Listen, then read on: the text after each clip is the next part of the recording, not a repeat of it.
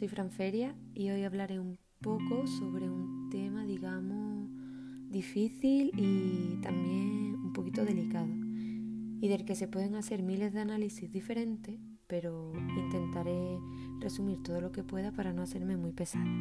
Este tema son los celos. Los celos son una de las emociones más complejas que podemos experimentar. Es una respuesta emocional que se da cuando sentimos miedo de que alguien reemplace nuestro lugar pero también está implicado un erróneo sentimiento de propiedad, el pensar que alguien nos pertenece, ese pensamiento de mi pareja es solo mía.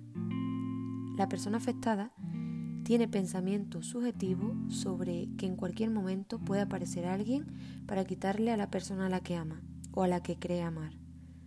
Que hay gente mejor, más bonita, más divertida y que éstas son un peligro para la relación.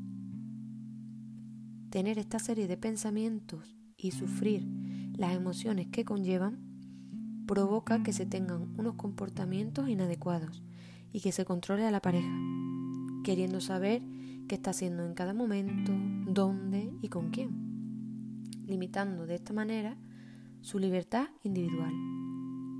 Los celos están muy relacionados con la dependencia emocional, la falta de autoestima y el miedo a la soledad. En estos casos mm, no podemos controlar su aparición, pero sí nuestra respuesta ante ellos. Lo primero y más importante que podemos hacer si estos aparecen es reflexionar sobre qué dicen esos celos sobre nosotros y sobre nuestra relación.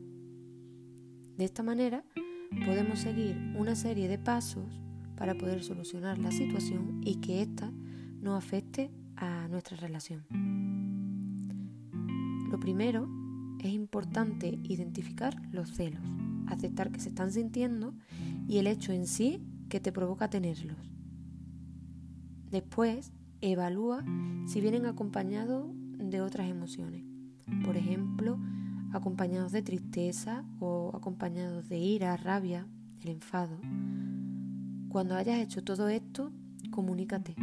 Expresa cómo te sientes, por qué te sientes de esa manera, da tu opinión sobre la situación, pero también ábrete para escuchar la respuesta, la respuesta que te tenga que dar la persona con la que te esté comunicando.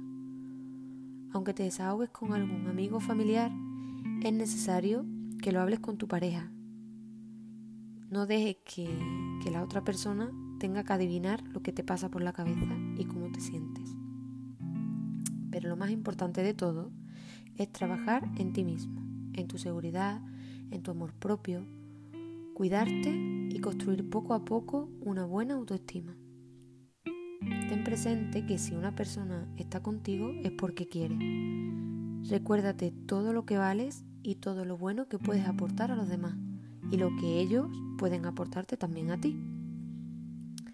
Antes de terminar, creo necesario decir, porque se dan bastantes casos así, que hay que tener ojo y poner atención si tu pareja se comporta intencionadamente de cierta manera para provocarte celos y, malestar, así como para crearte inseguridad.